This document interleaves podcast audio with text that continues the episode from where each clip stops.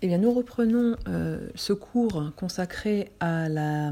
rupture de relations commerciales établies, à la rupture brutale de relations commerciales établies, après avoir envisagé la notion même de la relation commerciale établie et les conditions de la rupture, voyons à présent les, conséquences de cette rupture. Alors là, on doit, on doit distinguer plusieurs cas de figure. Dans un premier cas de figure, nous nous situons dans l'hypothèse où euh, un, préavis de d'au moins 18 mois a été respecté. Euh, dans ce cas de figure où un préavis d'au moins 18 mois a été respecté, je vous rappelle que depuis l'ordonnance du 24 avril 2019, l'auteur de la rupture ne peut plus engager sa responsabilité euh, du chef d'une durée de préavis insuffisante dès lors qu'il a respecté ce préavis de 18 mois qui constitue désormais une mesure de plafonnement euh, et donc une mesure de plafonnement qui vient euh, mettre un terme à une jurisprudence euh, qui condamnait souvent à plus de 24 mois, voire au-delà, des, enfin, qui condamnait au respect d'un préavis supérieur à 24 mois des relations commerciales d'une durée plus longue.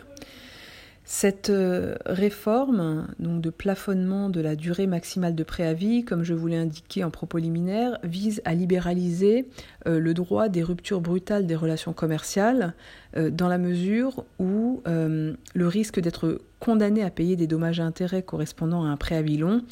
constituait un frein à la compétitivité des entreprises françaises. Donc c'est dans un objectif d'efficience économique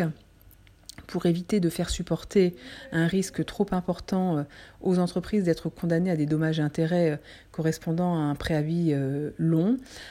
que cette mesure de plafonnement du délai de préavis a été instituée, encore une fois, de l'aveu même du ministre de l'économie. Il s'agit d'une mesure d'efficience économique visant à une meilleure régulation du contentieux et de réalisme économique. En conséquence, si euh, la victime d'une rupture de, relations commerciales établies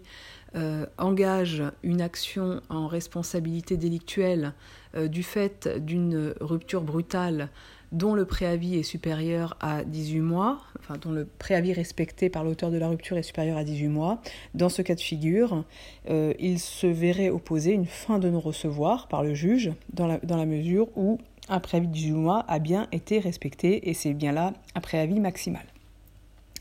Euh, quant aux partenaires qui, qui une, relation commerciale établie sans respecter euh, aucun préavis, euh, eh bien, ne devraient a priori pas être condamnés à compenser une perte de marge qui serait supérieure à plus de 18 mois. Ils se verraient ainsi condamnés à payer l'équivalent en termes de, marge pour la victime de la rupture l'équivalent d'environ 18 mois de préavis, c'est-à-dire ce qui en tout cas au plus, c'est-à-dire ce qu'il aurait, qu'il aurait dû respecter. Le euh, deuxième cas de figure, euh, c'est celui où euh, un préavis suffisant n'aurait pas été respecté et que ce préavis est inférieur à 18 mois. Donc là, on se situe dans l'hypothèse où on est en deçà du délai de préavis plafond. Alors, en pareille situation, le partenaire victime peut exiger, bien évidemment, si on est en présence d'une rupture brutale, le partenaire victime peut exiger l'exécution forcée du contrat en sollicitant le maintien de la relation pendant euh, la durée du préavis qui aurait dû être consenti. Euh, à défaut de demander l'exécution forcée, c'est-à-dire le maintien de la relation euh, commerciale durant un préavis minimal, eh bien, la victime de la rupture peut également engager la responsabilité de, l'auteur de cette rupture afin d'obtenir l'indemnisation euh, du préjudice qu'il a ainsi subi. Donc là, on se situe bien dans euh, euh, les, sanctions classiques en matière de responsabilité qui peut relever soit de l'exécution forcée, soit de la réparation du préjudice subi. Alors dans ce cas, la nature de la responsabilité, je vous le rappelle, est considéré en jurisprudence comme étant, euh, de, nature délictuelle, euh, puisque, euh, comme je vous l'ai indiqué, un lien contractuel n'est pas nécessairement requis pour qualifier et pour caractériser cette relation commerciale. Donc les parties peuvent tout à fait agir et doivent agir sur le fondement de l'article L442 L442.1 pardon, du Code de commerce, qui a donc comme fondement et comme nature une, une, responsabilité de nature délictuelle. Alors pour la Chambre commerciale, elle tire comme conséquence de cette qualification délictuelle de la responsabilité ainsi engagée de l'auteur de la rupture, le fait qu'une clause attributive de compétence est inapplicable en effet en matière délictuelle. Ce type de clause, en tout cas dans, euh, l'ordre interne, en droit interne, n'a pas vocation à pouvoir être opposée, euh, ce qui euh, est différent en matière contractuelle comme vous le savez. Dans l'hypothèse où la victime de la rupture souhaite obtenir l'indemnisation du préjudice subi,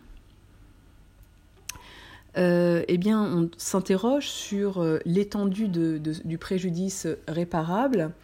Euh, à cette question, la jurisprudence estime que seul le préjudice qui est lié au caractère brutal de la rupture,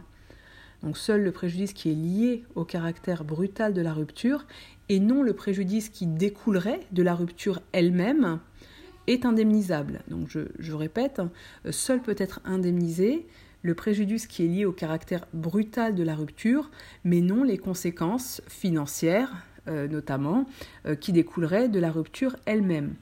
Euh, en conséquence, les dommages et intérêts seront calculés en fonction de la durée du préavis qui, qui aurait dû être respectée et en fonction des conséquences produites en termes de gains manqués ou de pertes éprouvées pendant cette période, c'est-à-dire pendant la période euh, de préavis qui aurait dû être respectée par euh, le partenaire. Euh, cette limitation du préjudice réparable aux seules conséquences du caractère brutal de la rupture a été affirmée à de nombreuses reprises par la Cour de cassation et vous en trouverez une illustration dans un arrêt de la Chambre commerciale du 10 février 2015, Chambre commerciale 10 février 2015, qui euh, correspond au document numéro 20 de votre fiche de travaux dirigés.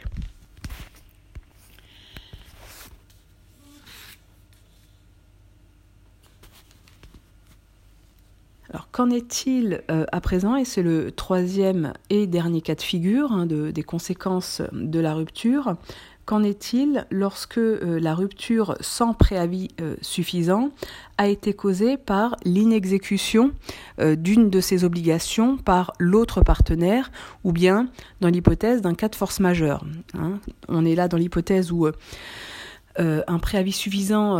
n'a pas été respecté, en toute hypothèse inférieure à 18 mois, et la cause de, ce, de cette rupture est justifiée par un manquement du partenaire à ses obligations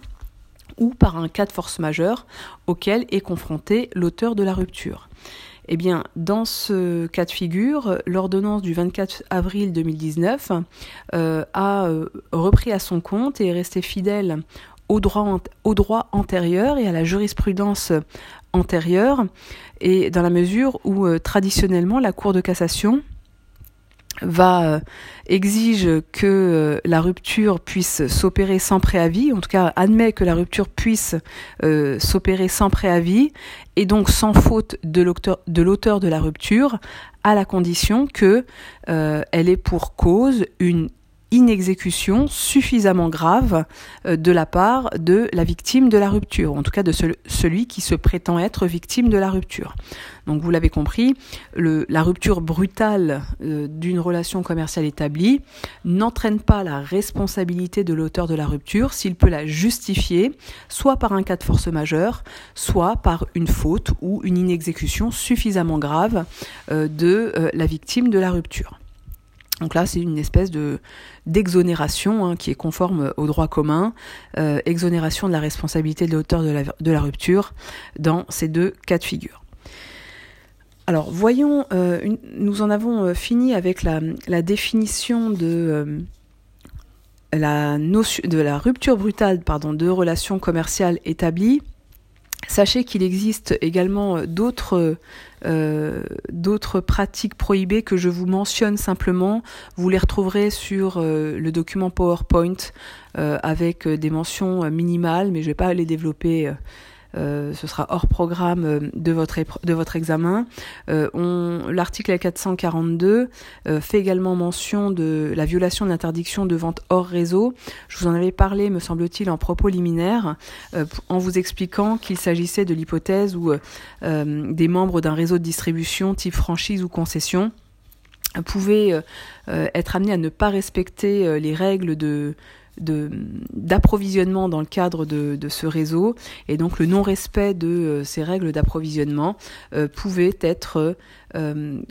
poursuivi et condamné sur la base de ce texte spécial qui prohibe tout comportement contraire aux intérêts du réseau.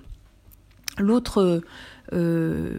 l'autre, euh, non pas sanction, mais l'autre possibilité euh, d'éradiquer des clauses qui dévoileraient des pratiques déloyales consiste à, à, solliciter et obtenir la nullité de ces clauses. Cette nullité des clauses est expressément prévue par l'article L442.3 qui sanctionne donc de la nullité euh, certaines clauses qui auraient pour but de contourner les principes posés d'une concurrence loyale. Donc par cette règle, le législateur entend ainsi assurer l'effectivité du principe de liberté de négociation. Mais bon, je ne développerai pas davantage, gardez-le en tête, mais encore une fois, ce ne sera pas au programme.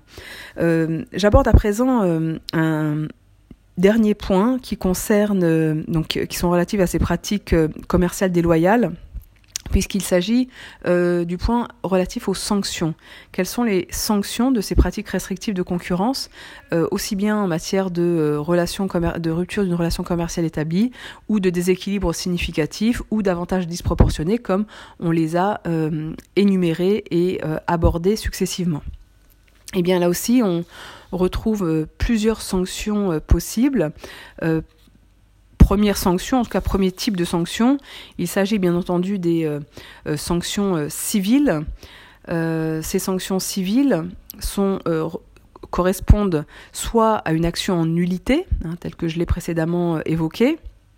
soit à une action en réparation euh, susceptible d'être introduite par euh, différents titulaires euh, qui sont visés par l'article L442.4 du Code de commerce. En effet, l'article L442.4 liste différentes personnes susceptibles d'agir pour eh éradiquer ou obtenir la réparation de ce type de pratique restrictive de concurrence. Ces personnes qui sont visées sont d'abord toute personne justifiant d'un intérêt, donc très souvent euh, la victime de la pratique euh, restrictive de concurrence.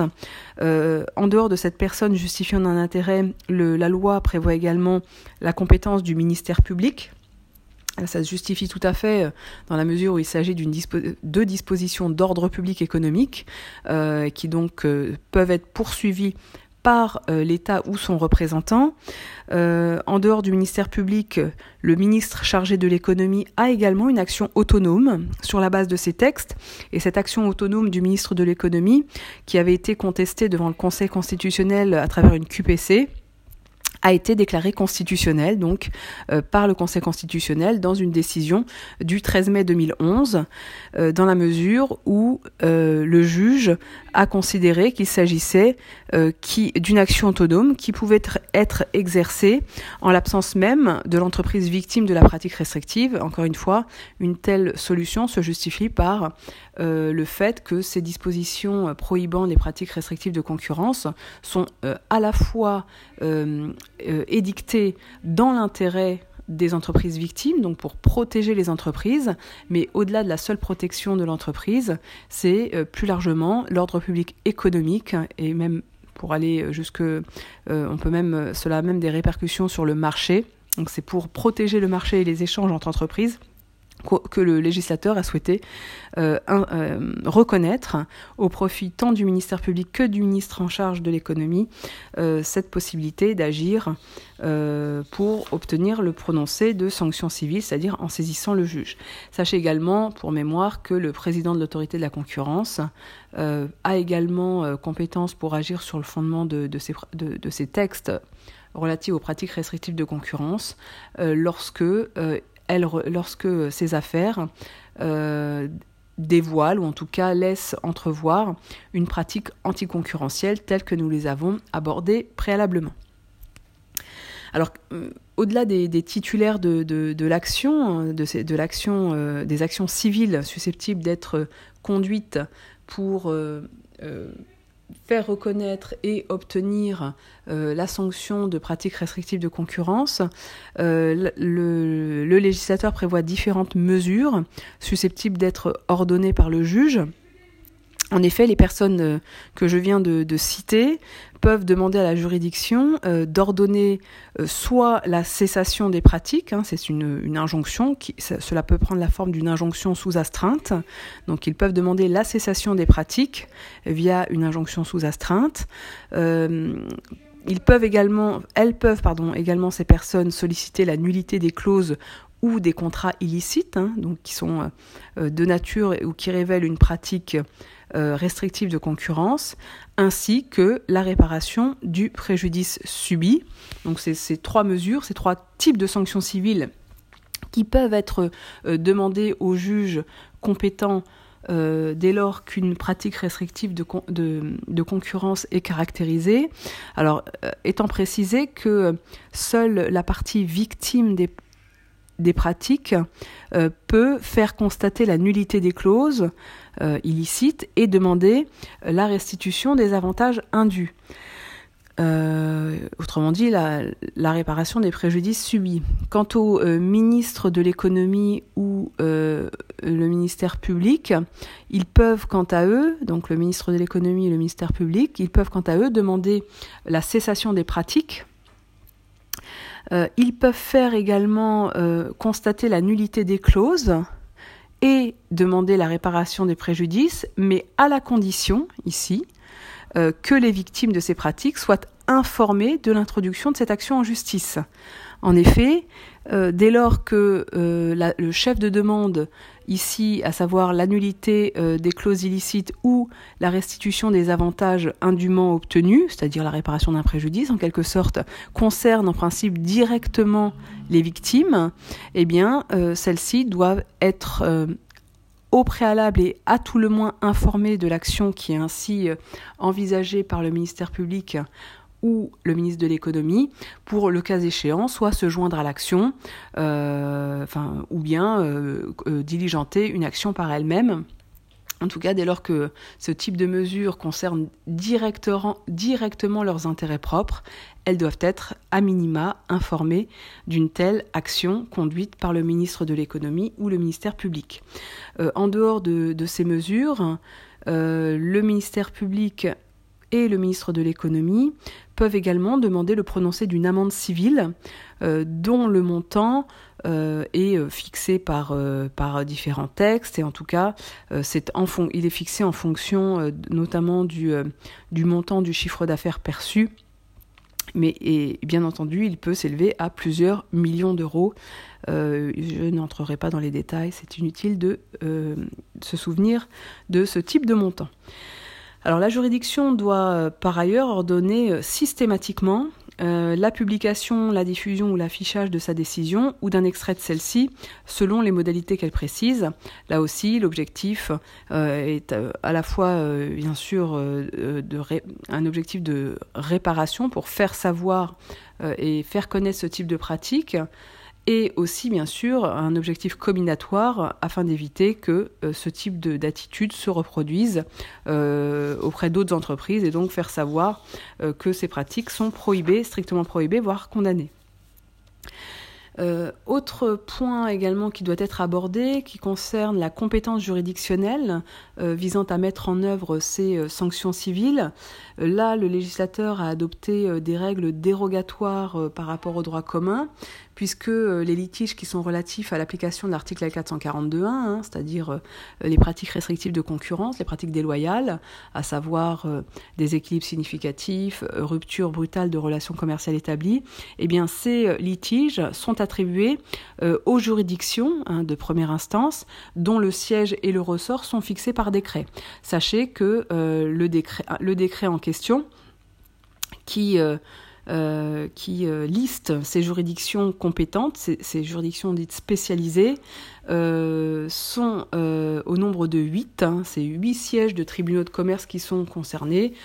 pour ceux que ça intéresse, il y a notamment Marseille, Bordeaux, Tourcoing, Fort-de-France, Lyon, Nancy, Paris et Rennes. Donc c'est l'article euh, D442.3 du Code de commerce, D442.3 du Code de commerce, qui liste donc les huit juridictions spécialisées en première instance, qui possèdent donc une compétence juridictionnelle exclusive pour traiter de ce type de litige. Euh, sur appel, eh bien, seule la Cour d'appel de Paris est compétente pour connaître des euh, recours formés à l'encontre des jugements rendus par ces huit juridictions spécialisées rendues, dans, euh, en la matière, c'est-à-dire en matière de pratiques restrictives de concurrence.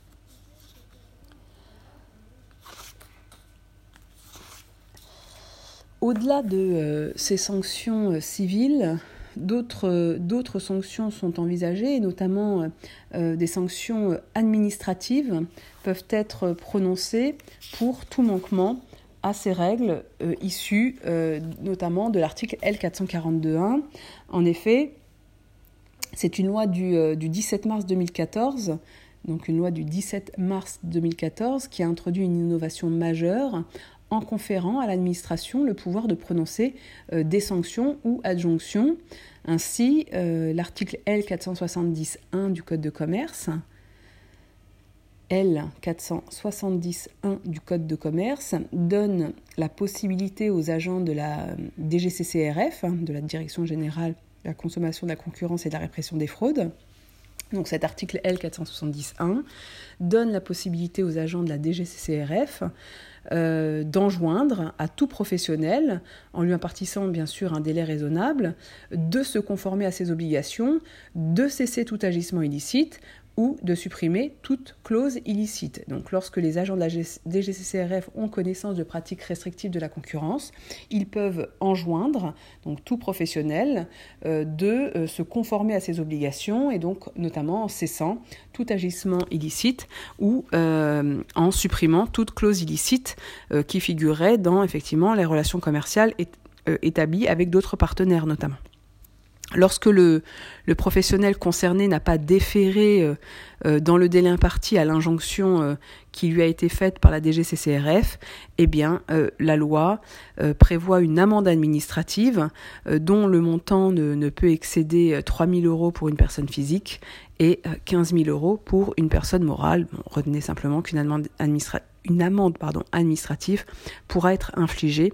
euh, par euh, les agents de la DGCCRF. Alors là, il s'agit là véritablement d'une évolution majeure dans la mesure où le droit des pratiques restrictives, euh, à terme, pourrait devenir, un, pourrait devenir et relever du droit administratif. Bien, nous en avons fini avec euh, les euh, pratiques restrictives de concurrence. J'avais annoncé un, deuxième volet de, pratiques prohibées euh, qui, dans mon plan, correspond à un grand B que j'ai intitulé Les autres pratiques prohibées. je n'entrerai pas dans les, dans les détails, je vous donnerai simplement quelques précisions sur ces différentes notions. Bon, c'est bon, à, bon à connaître, mais ce n'est pas euh, l'essentiel. Euh, en tout cas, les, cas les plus fréquemment poursuivis de pratiques prohibées. Donc, en dehors de, celles que nous venons d'envisager jusqu'à maintenant, sachez que l'ordonnance du 24 avril 2019 a regroupé dans une même section différentes pratiques qui sont assez assez pardon, hétéroclites, hein, assez, diverses,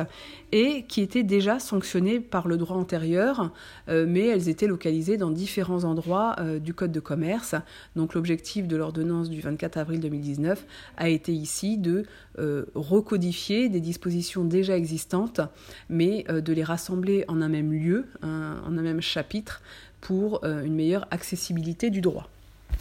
Ces autres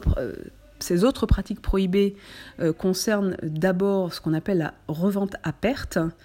vous en avez tous déjà entendu parler, je pense.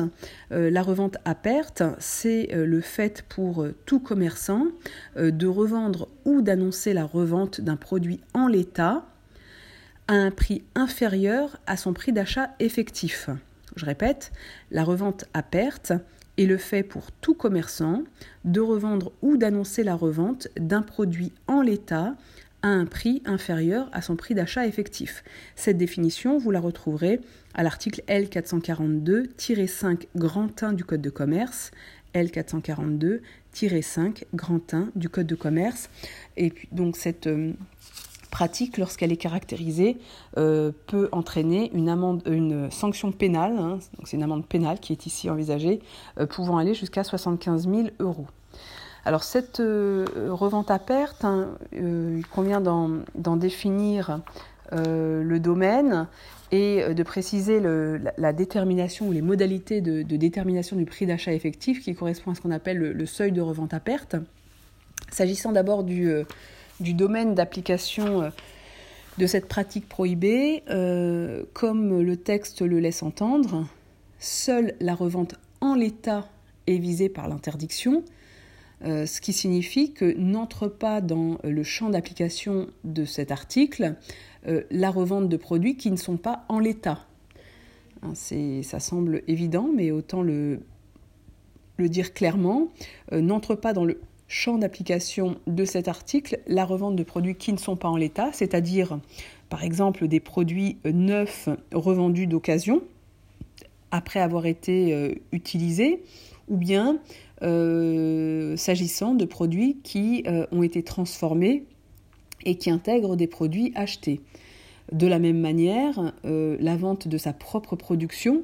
ne peut pas être considérée comme une revente parce qu'il n'y a précisément il n'y a pas eu de vente préalable.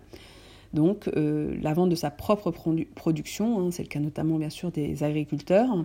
euh, n'entre pas dans le champ de l'interdiction. L'objectif hein, initial de ce texte, autrement dit sa raison d'être, euh, était de, protéger les petits distributeurs contre la concurrence agressive des grands distributeurs. Hein. Très souvent, ces pratiques sont très souvent poursuivies dans le cadre de la grande distribution et donc, euh, grande distribution où les euh, forces en présence sont manifestement déséquilibrées et où il s'est agi de protéger les fournisseurs contre une... Euh, ou les, les, petits, les, petits, les fournisseurs ou les petits, les petits distributeurs pardon, contre une, un déséquilibre économique euh, à l'égard des grands distributeurs ou des centrales d'achat. L'objectif aussi, euh, c'est de protéger les fournisseurs contre une dévalorisation de leur marque, dévalorisation de leur marque qui ne manquerait pas euh, de résulter d'une pratique de revente à perte systématique des produits fournis par, par celui-ci. Alors ainsi euh, défini euh, dans, son, domaine d'application, euh, tout l'enjeu sera en pratique de déterminer donc le, seuil de revente à perte,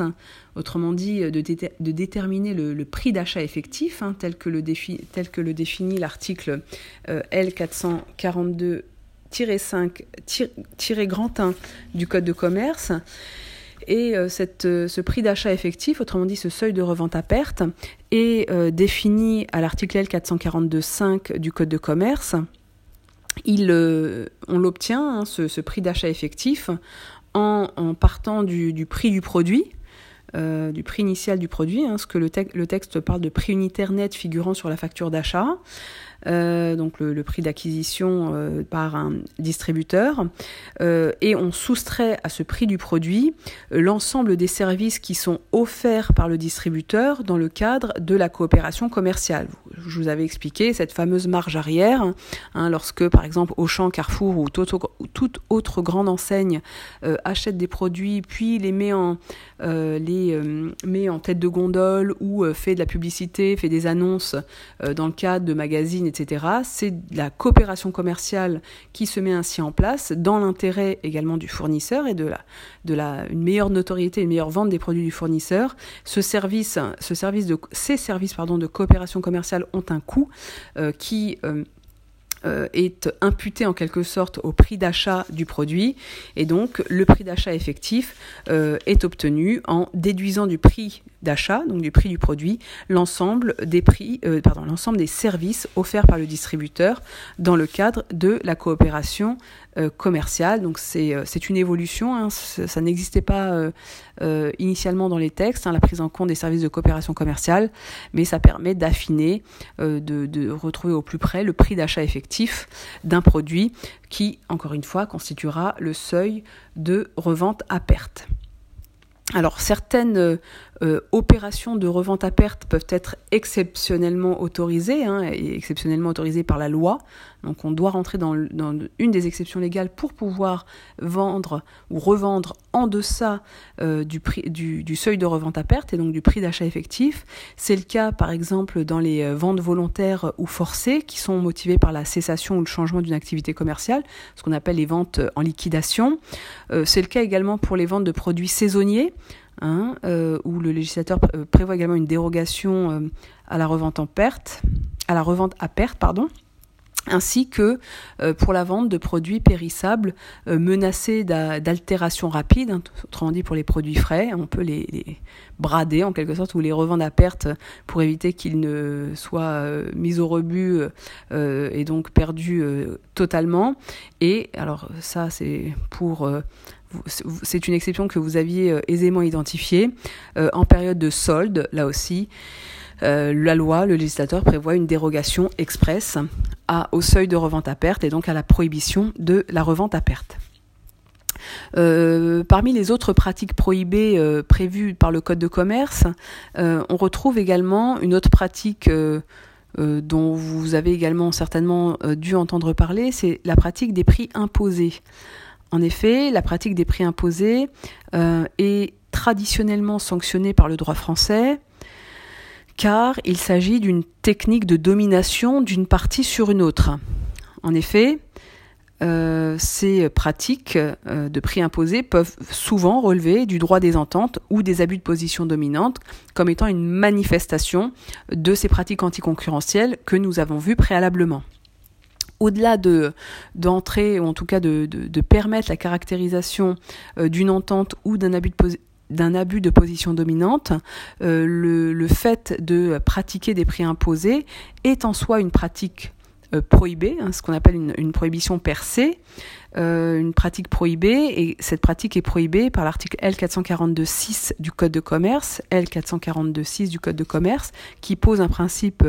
euh, général de prohibition. Ne le prenez pas en note, allez le, le, le, le lire pardon, dans le Code de commerce, mais l'article L442.6 dispose et punit d'une amende de 15 000 euros le fait par toute personne d'imposer, directement ou indirectement, un caractère minimal au prix de revente d'un produit ou d'un bien, au prix d'une prestation de service ou à une marge commerciale. Alors cette euh, disposition interdit donc à, toute personne d'imposer directement ou indirectement un caractère minimal à un prix de revente d'un produit ou d'un bien euh, au prix d'une prestation de service ou une marge arrière. Euh, en revanche, elle n'interdit pas la pratique euh, des prix maximum ou des prix conseillés. Hein. vous avez certainement dû entendre parler souvent de prix conseillés par le producteur, le fabricant, etc., qui ne lie pas le distributeur, mais qui l'incite quand même assez fortement à se conformer à euh, ce prix euh, conseillé. le fait également de prévoir un prix maximum n'impose pas un prix minimum, bien évidemment, et donc n'entre pas dans la, dans, dans la pratique prohibée et donc reste tout à fait licite. Il existe, sachez-le, une seule dérogation à cette prohibition des pratiques de prix imposés, c'est en matière de prix du livre,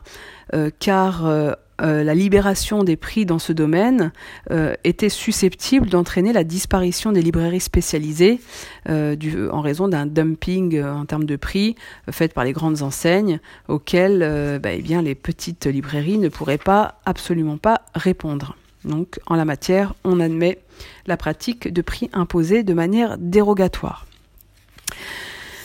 Eh bien, nous en avons fini euh, avec ces autres pratiques prohibées. Je vous euh, mentionnerai simplement pour mémoire, mais je ne les développerai pas, et donc ça n'entre pas dans le, comment dirais-je, le programme de l'examen, il existe d'autres pratiques prohibées, ce qu'on appelle le non-respect des procédures d'enchères. Donc je vous invite à aller regarder cela euh, en lisant le code de commerce, le non-respect des procédures d'enchères, l'article L440, ce sont les articles L442.8 et L442.9 euh, qui introduisent des règles pour assurer la transparence des procédures d'enchères inversées ou à distance. Si la question vous intéresse, allez lire ces articles. et puis une dernière pratique prohibée euh, qui, euh, qui, a également été regroupé euh, dans le même paragraphe par l'ordonnance du 24 avril 2019. C'est ce qu'on appelle le, paracommercialisme. Le paracommercialisme consiste en fait à interdire à certains opérateurs l'exercice de certaines activités commerciales lorsque ces activités ne sont pas déclarées. donc ces pratiques sont prévues à l'article L442.10 et L442.11 du code de commerce. Donc ça euh, interdit ce qu'on appelle les, elle porte interdiction ces dispositions, pardon euh, de ce qu'on appelle les, ventes sauvages ou à la sauvette. Euh, donc, c'est quelque chose que, dont vous avez certainement dû entendre parler. ces pratiques, bien sûr, sont pénalement sanctionnées et peuvent donner lieu à la saisie des marchandises. Voilà, nous en avons fini avec euh, les pratiques restrictives de concurrence euh, qui euh, relèvent donc de la protection des entreprises dans le cadre de la protection d'une liberté fondamentale qui inspire l'activité commerciale, à savoir la liberté du commerce et de l'industrie, et plus précisément la liberté de la concurrence. Donc on, achève ainsi la, première partie du cours. Euh, qui euh, s'intitule Le cadre de l'activité commerciale. Et on abordera dans le prochain cours, euh, également podcasté, qui va incessamment sous peu arriver, on va commencer simplement la deuxième partie de ce cours de droit des affaires qui sera consacré à l'exercice de l'activité commerciale. Je vous remercie de m'avoir écouté jusqu'au bout. À plus tard.